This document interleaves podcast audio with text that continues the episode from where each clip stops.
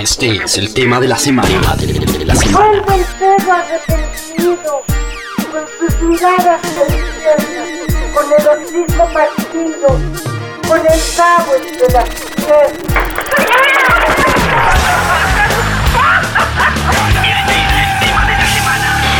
Radiografía.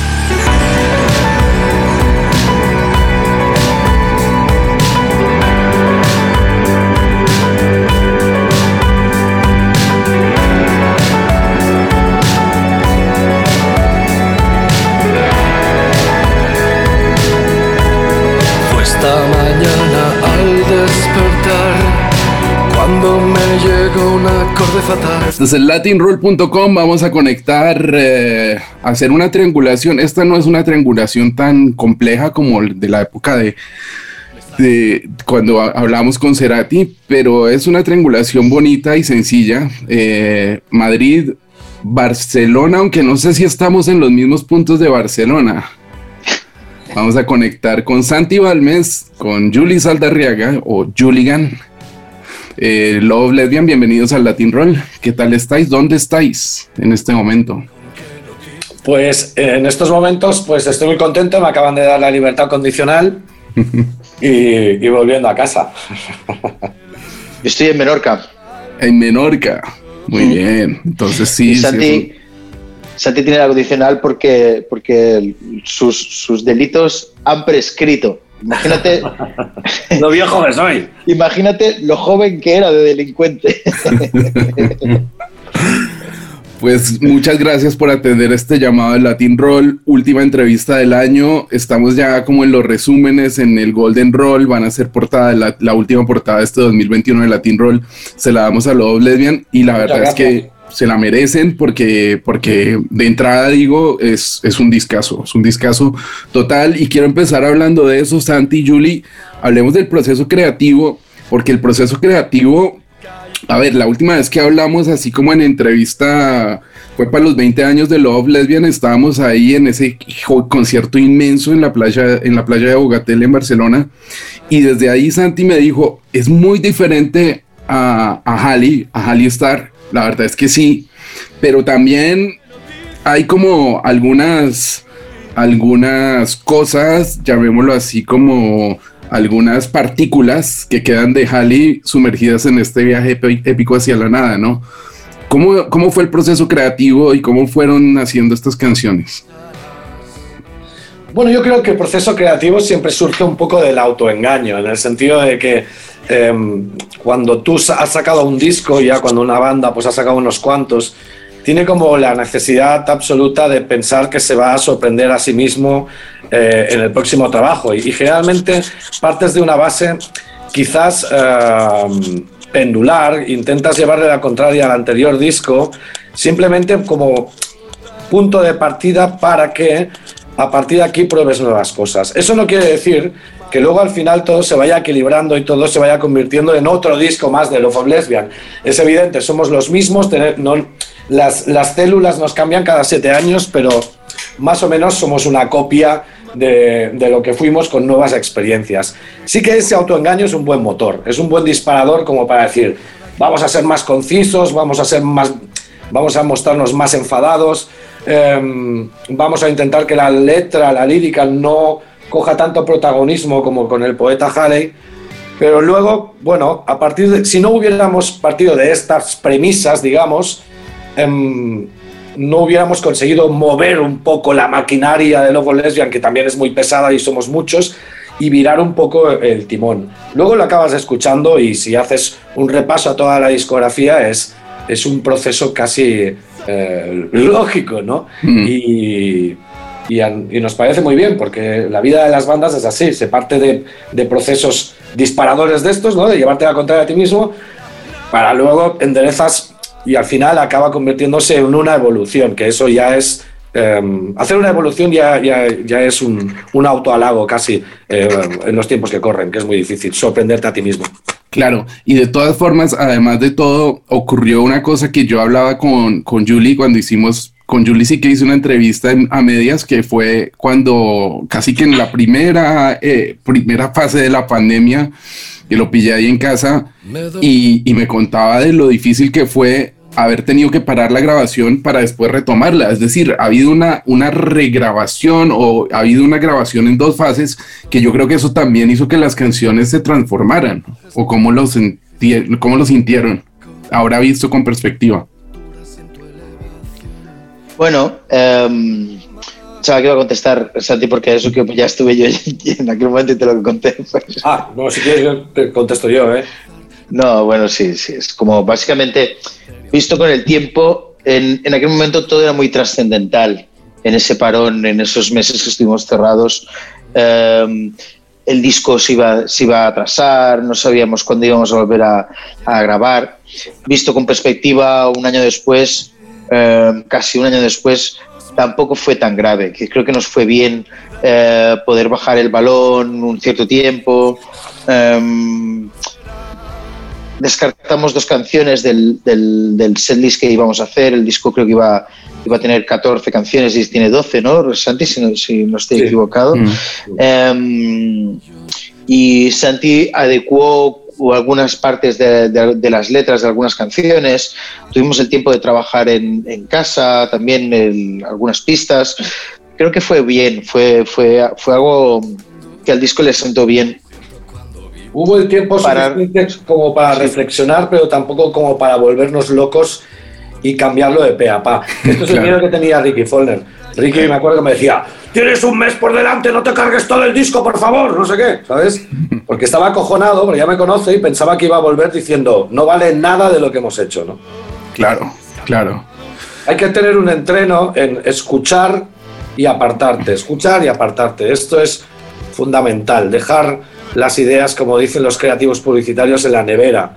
Em, que estés mucho tiempo involucrado en algo no quiere decir que, que al final acabes haciendo algo mejor, sino que puedes perder la perspectiva también. Claro, yo siento ahora también con perspectiva, ah, y en- creo que en algún momento lo dije cuando escuché Psiconautas, Hallie Star era como el Dark Side of the Lesbian, ¿no? Eh, el Shine of Your Crazy Diamond tendría que ser Psiconautas, y este es como el álbum blanco de Love Lesbian, evidentemente siendo más corto, pero es que tiene una, una cantidad de cosas. Eh, si te pones ya a pensar no solo en las letras, sino en la paleta de sonidos, en los territorios sonoros que nos encontramos en el disco, es como muy amplio, ¿no? Y para que en 12 canciones tú en una sentada te lo, te lo tragas y dices, wow, ¿qué pasó aquí? Porque ah, ah, tienes un montón de capas. Cuando yo escuché Cosmos Antisistema Solar, dije, yo creo que Santi se equivocó porque esto está mucho más cerca de, de, de Hallie Star que, que lo que yo me imaginaba. Pero claro, cuando después te pones a escuchar eh, el sur, el mundo, los irrompibles eh, y encuentras esa paleta sonora, pues te sorprende y te, te vuela la cabeza, ¿no? ¿Cómo, ¿Cómo fue también elegir un poco esa, esa estética, incluso los géneros que, que, que nos encontramos en el disco? Para, para Santi para mí, que, que, que somos quizás los que más hablamos del disco antes de que el disco exista, sí teníamos em, claro la diferencia de, de, de Halley con, con Ben, con, sobre todo con la idea un poquito de queríamos que, que la arquitectura interna de la canción no fuese tan complicada como lo era en, en Halley. Halley, em, la, la estructura de interior de las canciones es, es muy compleja, es muy barroca. Eh, hay principios, estrofas, puentes que van a un segundo estribillo, vuelve la primera parte, acaba con una tercera parte. Es muy interesante, fue un challenge en muchos sentidos. Los males pasajeros es uno, eh, psiconautas puede ser otra. Eran canciones muy complicadas, de verdad, en su interior. Queríamos que fuesen más simples, aunque el público no se diese cuenta. Queríamos, para nosotros queríamos que las canciones tuviesen un, un, un núcleo interno mucho más simple y que no fuese tan, tan, tan complicado. ¿no?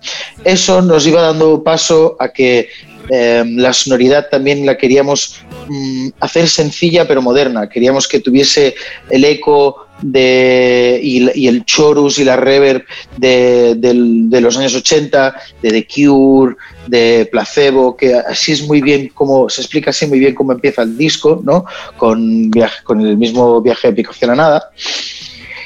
Y lo queríamos mezclar con cosas más analógicos, que es como creo que es la como se acaba eh, entendiendo eh, el paso, que es la última de las canciones, Mm. que hay una batería que no es real, que es, que es, una, es un secuenciador, eh, pero hay una, hay una guitarra de los años eh, 60, eh, vieja, con, mezclándose con, con una mandolina, con, con, con esa reverb en las voces. Estábamos intentando buscar ese, ese mix de, de paletas de colores que hemos hecho anteriormente. ¿no? También estaba mucho eh, las letras de Santi, que es la primera vez que ha ocurrido que las hemos tenido cuan- acabadas o, o en su porcentaje finiquitado antes de- de- de grabar. Eh, había una cierta rabia, rabia interior, una, una cierta rabia implícita y queríamos que eso también se viese con el, con el sonido de las guitarras. Creo que Cataluña Bondage o Irrompibles es un buen ejemplo en, en ese, en, esa, en esa furia, en esa rabia eh, que quería transmitir o que pretendíamos transmitir también en las letras. Mm.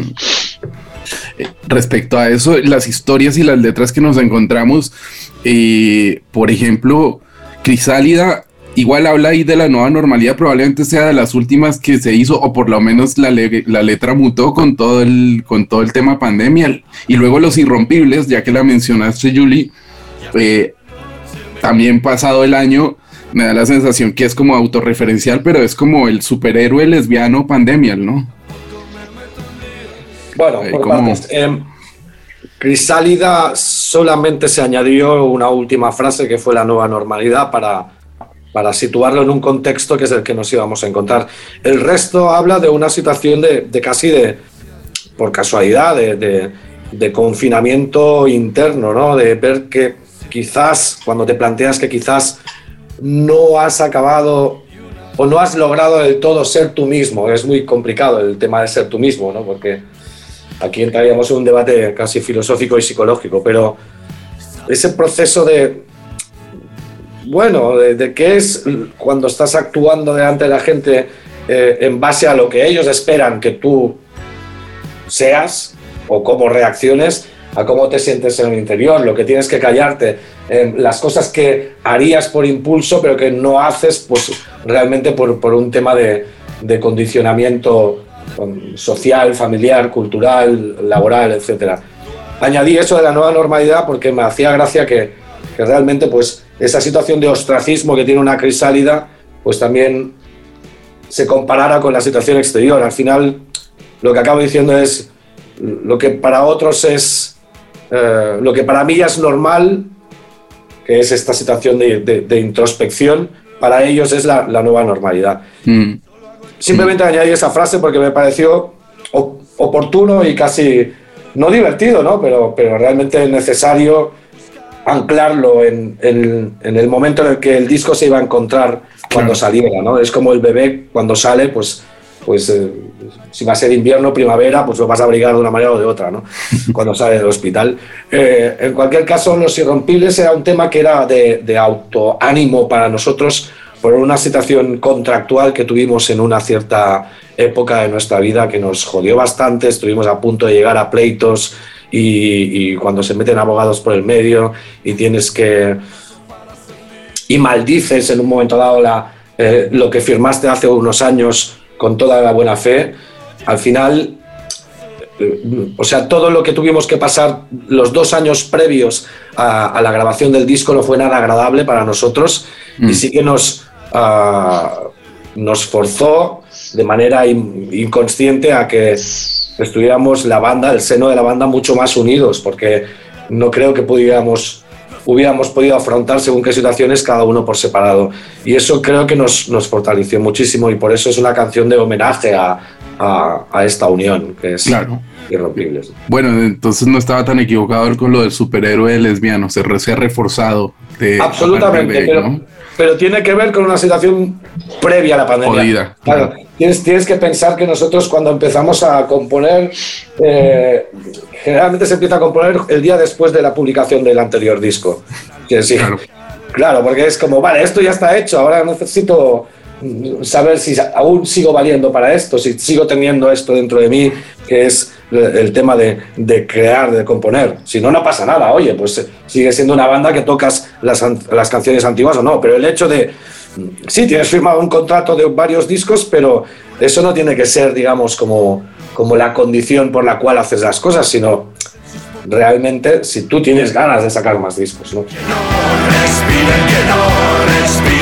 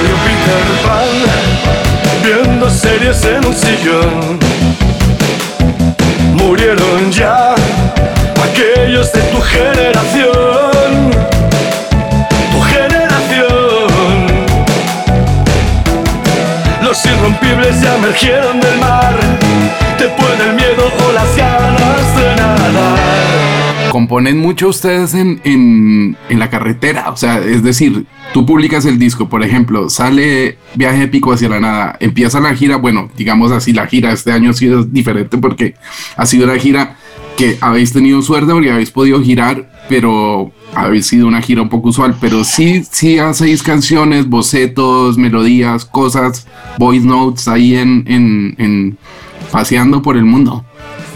Sí, Sí. continuamente. Lo único que pasa es que a veces, yo por ejemplo ahora, eh, lo está, estamos hablando con Julián ahora hace poco comiendo el tema de fechas, de cuándo sacar cosas, de cuándo volver a, a ir a grabar y tal. A ver, al igual hay como unas, no te, no te voy a mentir, unas 40 ideas por ahí, ¿sabes? Eh, metidas en, en varios ordenadores. Mm, Cada uno trabaja desde su casa, cada uno pues trabaja con riffs, con sus eh, progresiones de acordes o con canciones enteras en un momento dado, pero ahora es como, eh, ¿cuándo vamos a grabar el nuevo disco? Entonces, eh, esa, no te voy a decir poca motivación, pero hay tanto material pendiente de salir que si antes estábamos componiendo cada semana, ahora es como, uff, no, claro, no quiero más. claro. No quiero más. Es, es una, es un poco lastimoso ¿eh? lo que te estoy diciendo, pero no sé si Julián coincida conmigo, que, que también la motivación, el tener una fecha por delante, hace que, que el motor creativo, pues, ¿sabes? La- las ganas de ponerte a tocar el piano vengan de por sí, pero es que cuando ya tienes tanto material pendiente acumulado, ya no te pones a componer cada día. Es- esto Mm. era al principio, ahora es... Hay, hay un fondo de catálogo lo suficientemente bueno como para que em, podríamos sacar perfectamente los dos próximos discos de Logo Lesbian con lo que hay pendiente de grabar. Claro. Sí, sí. Ahora yo creo que la cuestión es encontrar la tecla, ¿no? El- la canción que, que- que va a funcionar a cada momento, la que está madura, ¿sabes? Como tener un invernadero y decir, esta, mira, ya ha florecido. Para mí lo más excitante del próximo disco es poder hablar sobre él, Sí. aunque no exista. Para mí esa es la, la cosa más excitante de, de lo que encuentro de, de los próximos discos.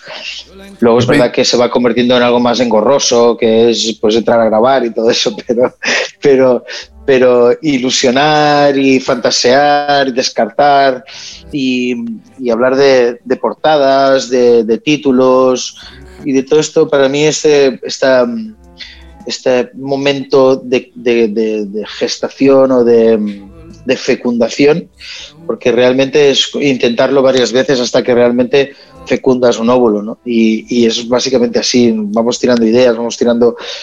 Y luego es como vas, vas a vestirlo, vas a ponerle nombres diferentes que son la cantidad de canciones que ya tienes o las que vas a ir...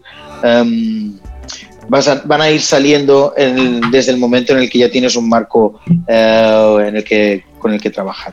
Claro, desde cuando salió el disco, Julie me preguntaba cuál es tu favorita y en ese momento le dije 60 memorias perdidas. Hoy por hoy me sigue gustando muchísimo, aunque ha ido ganando posiciones, debo admitir que la escuela de danza aérea me, me está volviendo loco últimamente, me encanta.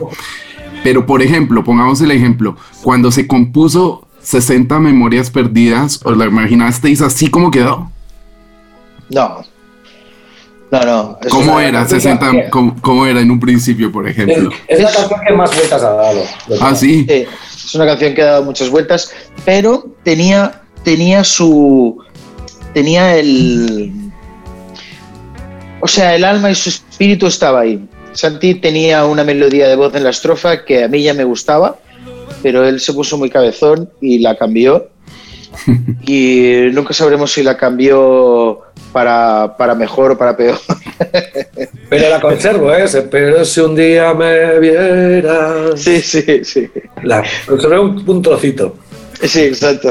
Y em, bueno, son esas cosas que a veces que, em, ayudan a, a- a- cuando alguien o uno de los dos se pone en ese sentido, ayuda a mejorar la canción, a, dejarla de convertirla en algo em, normal, en, a- en convertirla en algo excepcional. ¿no? Em, 60 Memorias ya tenía esa canción, eh, ya tenía ese espíritu, esa alma de, de canción trascendental yo sé que en algún momento, sobre todo por las parte, o sea, cuando el capitán tiene algunas dudas y el capitán no sabe explicar bien bien qué dudas son, como es Santi en ese momento que tenía la duda de la estrofa, porque yo recuerdo que cuando ponía esas dudas encima de esa canción, ya el resto ya ponía dudas de la canción entera, hasta que Santi no me explicó que era solo por la melodía de la voz, dije, ah, vale, me puedo quedar tranquilo. Pero pero ya todo el mundo tenía dudas con esa canción. Y ya viene un momento que esa canción se iba, se iba, se iba a caer, ¿te acuerdas? eh? Y yo Sí. era como que no, que no, que no, que no puede ser, que no puede ser súper pesado con eso, porque realmente era algo que, que ya, lo, ya lo intuías por dentro, que era una canción que, que, que se iba a convertir en una de las, mm, de las importantes del repertorio de los últimos años de, de los Beatles. Total, Ahora yo te, creo ahora te lo sé verbalizar, ¿eh? ¿Qué es lo que era? Me, me- empezaba de una manera como muy dispersa y me faltaba como un hook. Un hook es lo que melódicamente se conoce como algo que, que identifica el tema. Entonces, un día me puse en el piano y... Y digo, ah, maldita sea. Esto ya de alguna manera es más identificable que no lo que había en un principio, ¿no? Y ahí, a partir de, esa- de ese piano, es mirando ventanas me puedo pasar un par de mañanas y ya me vino todo como, como de corrillo y, y me parecía todo como más definido, como más identificable a partir de, de entonces, no tan disperso como empezaba de una manera como muy estelar, pero muy mm, con mezcla de- del slide de David Sule, con, Mm. ¿sabes? Y, y había algo que no podía cantar y, y de alguna manera sí que he aprendido con el tiempo de que los hooks son necesarios y que hay arreglos, sobre todo los del principio, que los tienes que cantar y esos son los que al final van a ser que, que o cuando empieza bajo el volcán la guitarra de Julián y la gente hace así. Eh, Es que eso quiere decir que eso eh, es eh, Mm. el hook de- del tema y, y- y si pueden haber varios hooks, mejor que mejor. Claro, Ya. estoy eso es lo que completamente de acuerdo. 60 Memorias Perdidas. Claro, y hoy por hoy es himno de la gente. Lo mismo pasa con Bajo el Volcán. Me acuerdo mucho. De hecho, el primer concierto que fui post pandemia, que ni siquiera yo lo considero un concierto porque fue la presentación del disco acá en Madrid. Yo es que escuché el principio de Bajo el Volcán y se me no se me cayeron los huevos, se me cayó la vida encima. Fue como ¡pum! Como si me explotara eh, la vida porque llevaba mucho tiempo, sobre todo sin escuchar presión sonora Claro, de un sobre ti, ¿no? O sea, la pantalla y todo esto ha sido un, un coñazo y yo creo que 60 memorias perdidas al final es algo que, que, se- que lo agradeceréis porque la gente seguramente es una de las que más, no, aún no he ido a ver el viaje épico hacia la nada en directo, pero me imagino que es de las que más eh, deben estar ahí como haciendo ebullición con, con, con el público. Hay otra cosa que quería, que quería comentar y eso es como la ayuda de un par de productores que yo creo que fue muy acertado. O sea, la canción donde está Ale Acosta eh, me parece increíble. Los sintes, la, la, la- o sea, se nota que hay, hay algo de Ale Acosta ahí dentro. Y lo mismo en la de Martí, pero Arnau, me parece que, bueno, además el eh, Santi Coder, ¿no? Y, y de hecho creo que también Martí, no sé si es una voz de Martí o hay alguna, hay, hay Mm. como un medio Daft Punk lesbiano dando vueltas por, Sí. por la canción. Hablemos de ese par de tracks que me pareció muy interesante porque creo que nunca, es algo que nunca habíais hecho, como invitar como productores eh, añadidos, ¿no? Más lo tendríamos que hacer. Bueno, creo que es, creo que es algo natural mm, que, que obliga a la evolución de- del sonido del grupo. Em, siempre hemos querido trabajar con, con- con Ricky, creo que Ricky es el, el quinto Beatle y creo que a nosotros mm, va a ser muy difícil o él va a tener que obligarnos a no trabajar con él. pero, pero con Ben en algún momento quisimos em, salirnos y dejar de no trabajar en blind y no trabajar con Santis y, Flu- y con Santos y Fluren para probar otras cosas en otro en otro lugar ¿no? al final explicamos bien qué es lo que queríamos y volvimos a trabajar allí en la misma del, del mismo modo con, con Falner, Santos y Fluren, pero en, la, en nuestra exigencia, de algún modo, sí le pedimos a Ricky que queríamos trabajar dos temas en concretos, que son estos dos, con, con otros productores. Conocíamos a Ale, conocíamos a Martí, salí- sabíamos también que no iban a ser agentes muy distorsionadores de la manera de trabajar de Ricky y de Santos y Fluren, y ellos tres se mostraron muy abiertos también a la, a la- a la- a la posibilidad ¿no? de, añadir un tipo, otro tipo de color. Es cierto que a veces habíamos intentado em, hacer un esfuerzo por acercarnos a esas sonoridades y, y tanto nosotros como banda como Santos y Fluren y Ricky habían hecho sus, sus, esfuerzos para llegar allá. Pero creo que a veces es mucho más fácil ir a llamar a la puerta de aquellos que ya lo tienen en su día a día que, intentar hacer un esfuerzo por ti mismo y, tratar, de replicar algo que ya lo tienes muy cerca, en gente que ya lo tiene mucho más fácil. ¿no?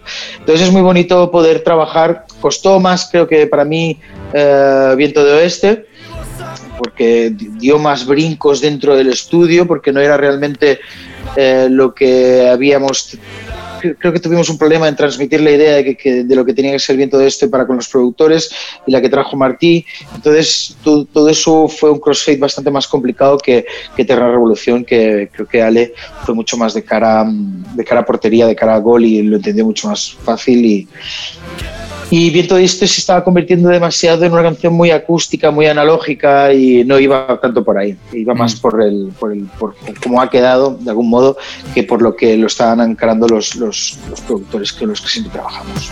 que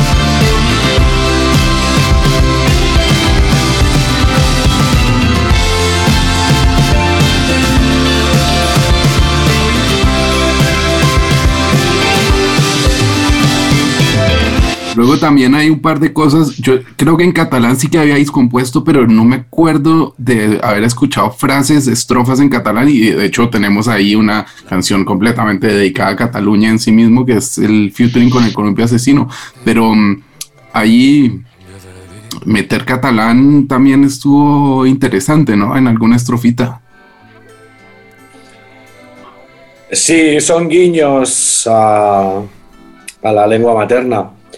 Em, nosotros hacerlo en catalán de- dentro de la carrera de los Lesbian es complicado porque tenemos, sobre todo a partir de la irrupción de, de lo que es todo, todo, todo el fandom ah, en Latinoamérica, bueno, no, sería un- una, gran idea a nivel comercial, pero sí que está pendiente para nosotros, o, o al menos para mí, em, porque te permite descubrir partes de tu, de, de tu pensamiento mm, que están escondidas. Cada vez que piensas en un idioma o en otro, em, lo que te va a salir, la configuración mental, los recuerdos asociados a esa lengua son diferentes. Entonces, em, es casi una mina por descubrir y, y la, la tengo ahí pendiente con, con el mismo, con la misma ilusión que miedo. Em, bueno, creo que poco hemos hecho en realidad como para, para lo realmente catalano parlantes que llegamos a ser. Claro. Ojalá hubiera más. Ojalá. Yo llevo, yo llevo Ruana y Barretina. Bueno, yo, yo, yo me divierto mucho cuando estoy con ustedes porque ustedes hablan catalán entre ustedes, pero me voltean a mirar y automáticamente hablan en castellano, pero yo entiendo todo lo que hablan. Entonces me, me, me parece súper, súper, Sí, ¿sabes de todo lo que hablamos? Sí. Claro, pero Entonces claro, te pido perdón ¿Sabes que por lo que dijimos el otro día. una de las ¿Tú sabes que con las Ricky hablamos en, en castellano? Ah, sí. Entonces, con Ricky hablamos en castellano, sí. Me perfectamente, vamos, es nacido en, en Cataluña. Pero entonces, claro, estamos dentro de la banda, en la furgoneta, no sé qué, y todo es castellano y catalán, castellano y catalán, así como, pero en el clic este absurdo que, que tenemos los, los, los bilingües que, que no te das ni, ni, ni cuenta qué momento has hecho el switch con, con, con Ricky. Claro. De hecho, es cuesta- muy cuesta importante- entender. Cuesta entender que hablamos con castellano en Ricky, porque a mí me parece que hablamos en catalán con Ricky, pero no, no es así. Sí. Sí, o sea, es que para nosotros es muy importante la lengua con la cual empiezas a hablar con alguien. Claro. Es muy difícil hacer un switch luego. O sea, yo conocí a mi mujer hablando en castellano y hablo con castellano con ellas, y a mis hijas les hablo en catalán porque las conocí hablando en catalán. No, no, me entiendes, ¿no? Pero, pero la lengua con la cual empiezas, esos cinco primeros minutos a veces son determinantes ya. Claro, claro. Em, antes de terminar, quería eh, preguntarles por la experiencia, bueno, antes de la experiencia de Las Vegas, tener a Ri- Enrique Bumburi invitado eh, debe ser también un must absoluto para este disco, para vosotros y, y trabajar con él. Me acuerdo mucho estar en un Portamérica detrás de Enrique Bumburi y él viendo pues, que tocaba explaneador y, y- se quedó todo el concierto viendo el, el show de Love Lesbian, ¿no? Ese día estuvieron hablando con Bumburi como, como tres horas y, y verlo materializado en una canción es muy, es, es, es muy emotivo. Sí. Sí, yo creo que era una consecuencia primero de, de una buena conexión personal y de una admiración mutua. Em, las, ot- otro tipo de colaboraciones que son más gestionadas por despachos, eh, managers, etcétera, son, son más complicadas. Y, te- y a veces tienes miedo de que se perciba de que no. A veces colaboras con alguien que ni te que llegas a conocer, solo por los engagements, eh, viralizaciones, eh, segmentos del mercado, targets, etcétera. Palabras que te suenan a chino cuando qui- quieres colaborar con alguien, ¿no? Entonces, a partir de aquí ya se había gest- ges- gestado una, una relación franca y, sana con, con Enrique, ¿no? En la cual él estaba relajado y nosotros también. Cuando digo nosotros es que pasar de, la modalidad fan, eh, para nosotros es un ícono desde que éramos pequeños ¿no? o jóvenes, pasar de, de ese, de ese respeto casi reverencial a una situación más relajada de, de persona a persona, ¿no? Em, es un proceso, ¿eh? no, es, no es el primer día. El primer día estás, wow, estoy hablando con, con Enrique Bumburi, ¿no? Entonces, a partir de que se gestó eso, esa confianza, ese respeto, esa cercanía, entonces ahí sí que nos vimos como plenamente reivindicados como para pedirle una colaboración. Claro. ¿Y qué tal en Living Las Vegas? ¿Cómo estuvo la vuelta? ¿Cómo vieron que- todo? A ver, el mundo sacado- Grammys es, es uno, pero también lo que significa para la banda y lo- la experiencia como tal, yo creo que es otra. Son como dos aventuras en Mm. paralelo, ¿no? Yo nunca he estado en, en unos, en unos Grammy latinos, pero me da la sensación que es más o menos así. Pues sí, creo que, que estás muy acertado. Yo pienso, y creo que, que ahí estamos unos cuantos, que lo mejor de- del viaje de Las Vegas es las semanas posteriores a Las Vegas. Es todo lo que acabas eh, digeriendo o cómo acabas haciendo la digestión de, de todo lo que has vivido allí. Durante el tiempo que pasé allí, o que pasamos todos allí, eh, estuvimos trabajando muchísimo, haciendo muchas entrevistas, entrevistas que sabes que, eran importantes, otras cuantas que sabes que, que eran muy prescindibles, pero, mm, pero creo que, que te- que teníamos que llegar hasta ese punto para no volverlo a hacer. Si, va- si volvemos alguna vez a Las Vegas, creo que, que ya sabemos qué es lo que tenemos que hacer y lo que no tenemos que hacer, porque hemos ido a todas. O sea, desde las 9 de la mañana o 9 y media que nos levantábamos o que estábamos abajo en el hall del hotel hasta las 10, 10 y media de la noche, estuvimos haciendo entrevistas y haciendo el paripé en, eh, allí donde nos, reclamaron. Y eh, la verdad es que no, no cambié ni, ni 10 centavos, ni, ni jugué un 10 dólares a nada, ni en un casino. Eh, cuando me preguntan, ¿en serio no jugaste? Yo, no, no. Incluso el otro día, Santi, me preguntaron, ¿y, y dónde comíais? Y dije, hostia, ¿comimos? Hay, hay, un, hay un, un recuerdo vago, ¿verdad? ¿Comimos? O sea, en algún momento comimos o cenamos, no fuimos a comer ni a cenar en ningún lado, ¿no? O sea, No, creo que la última, la, la última noche nos comimos unas hamburguesas donde nos fuimos a hacer unas fotos, pero, pero no, no comimos, ¿no? O sea, fuera en plan de. No recuerdo. de- Bueno, pues, en la de- habitación de Thomas, Ya, pero todo era eso. Ah, mira, aquí hay unos canapés o aquí que, hay unos, unos tal, pero no nos dio tiempo de nada, ¿no? Sí, fue Es un- bonito. Di, perdona.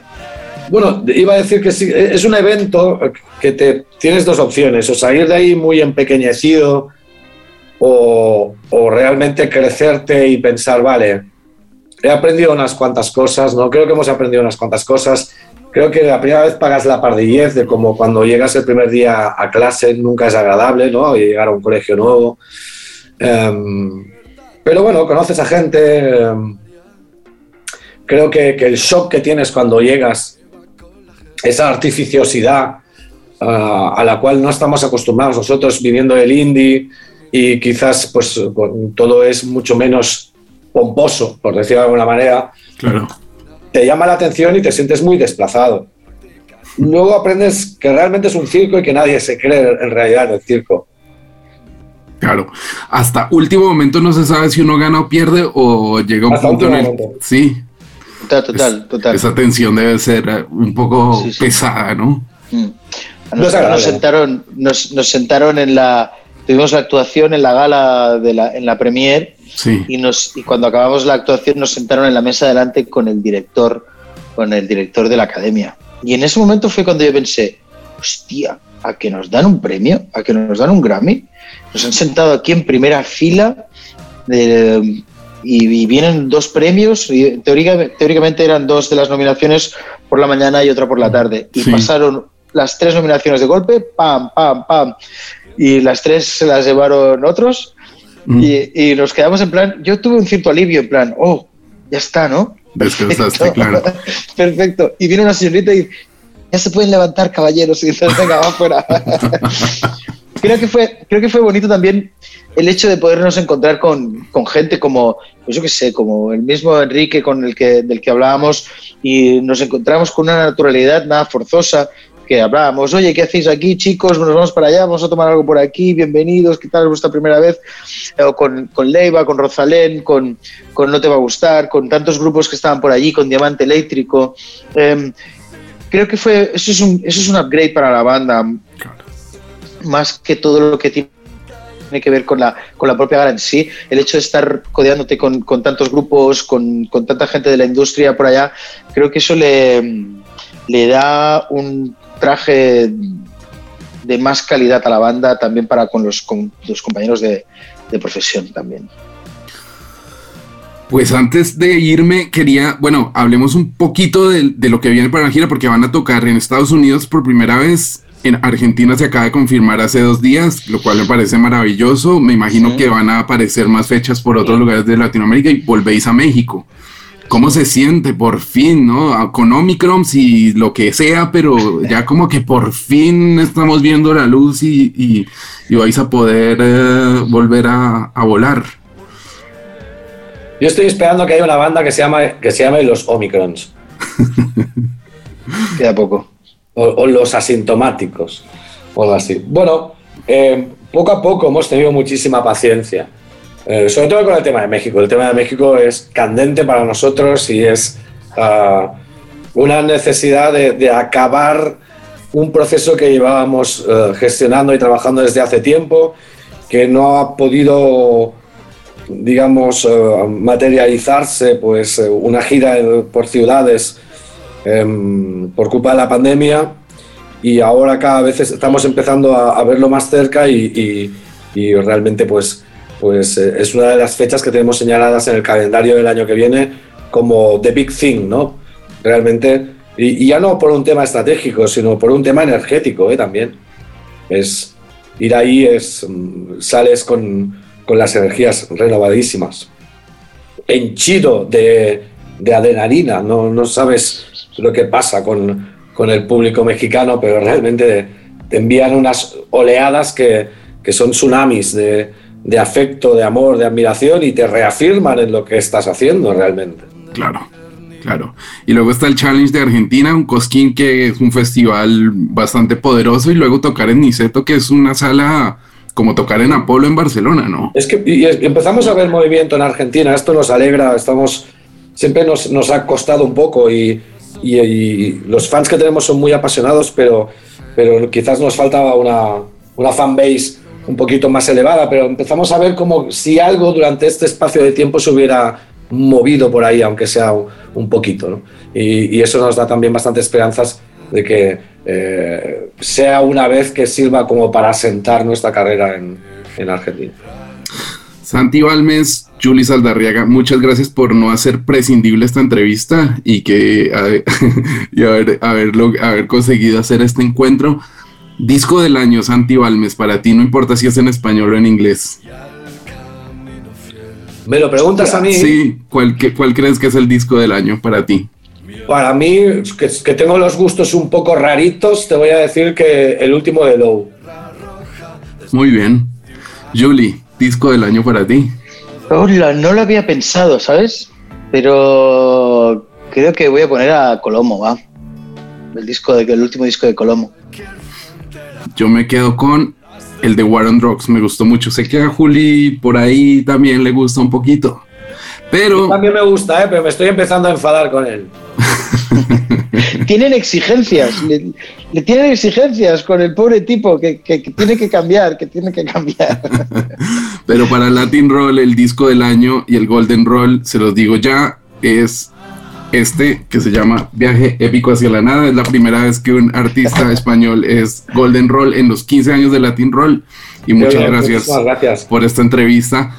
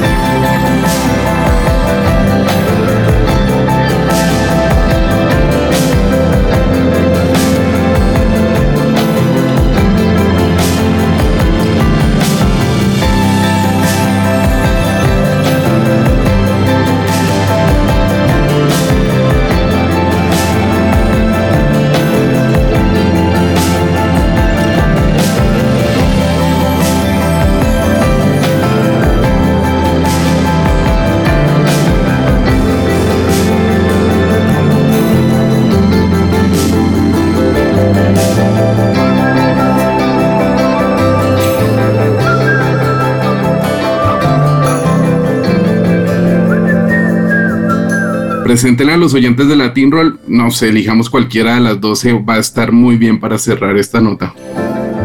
¿Cuál quieres que, con, qué, con, qué, con qué canción terminamos la entrevista, Santi? Dale, Juli? Santi. Amigas y amigos de Latin Roll, somos Logo Lesbian. Para acabar esta entrevista o para iniciarla, porque al igual podéis dar otra vez a- hacia atrás y empezar y entrar en un bucle infinito, aquí va 60 memorias perdidas. Un beso enorme, un beso enorme a la familia Latin Gracias. Roll y un beso allí en tu casa. Gracias.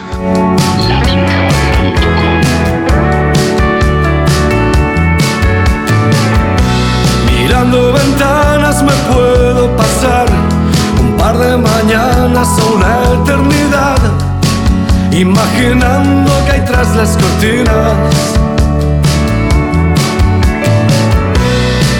Aparecen caminos sin ti y una alarma me suelta que al irme a dormir te Tenía 60 memorias perdidas. Pero si un día me vieras flotando solo, al fin podrías pensar que es oficial, por ti me he vuelto loco. De momento puedo ser capaz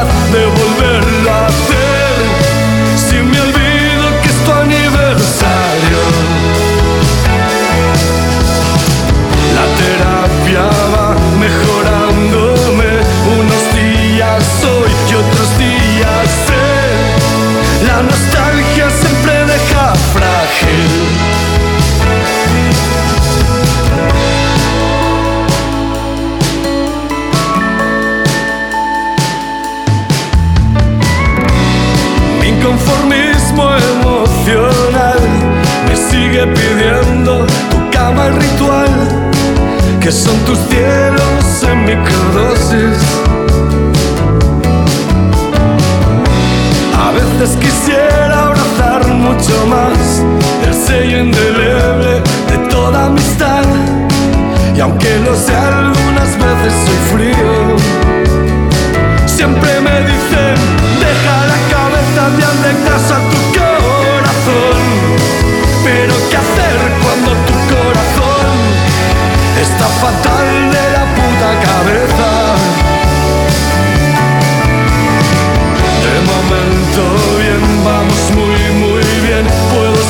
Capaz de volverlo a hacer.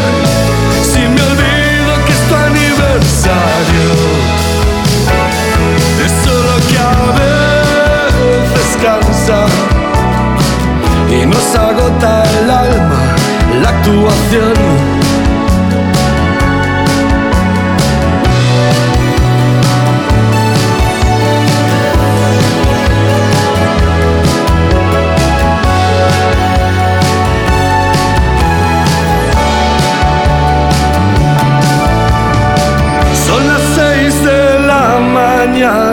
No enciendas la luz.